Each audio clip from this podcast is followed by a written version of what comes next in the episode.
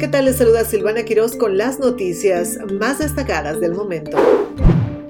El presidente Biden comprará tiempo de publicidad en televisión más adelante esta semana para promover su mensaje de reelección, después de anunciar su campaña hoy martes por la mañana en un video en línea, según personas familiarizadas con los planes.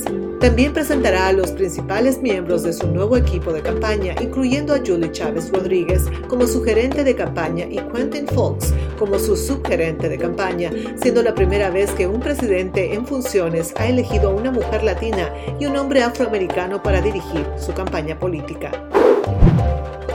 El juicio contra el expresidente del Salvador, Mauricio Funes, y el exministro de Justicia y Seguridad, David Mujía Payes, comenzó ayer, pero se suspendió debido a que la Fiscalía no tenía toda la documentación necesaria para el proceso judicial. La Fiscalía acusa a Funes de otorgar beneficios a miembros y líderes de pandillas durante su mandato, incluyendo su traslado a centros penales de menor seguridad. El juicio se reanudará el miércoles a las 2 de la tarde. Oficiales financieros guatemaltecos dijeron el lunes que Guatemala no está solicitando dinero gratis a Taiwán y no tiene una deuda de la misma manera que Honduras, sino busca una inversión y comercio a largo plazo.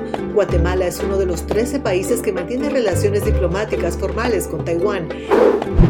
Argentina espera triplicar su producción de litio en los próximos dos años con nuevos proyectos de minería privada y está atrayendo inversiones de empresas de todo el mundo. El país no está adoptando un modelo estatal como sus vecinos Chile y Bolivia y el gobierno está aprobando regularmente nuevos proyectos para impulsar la economía y obtener más ingresos por exportaciones.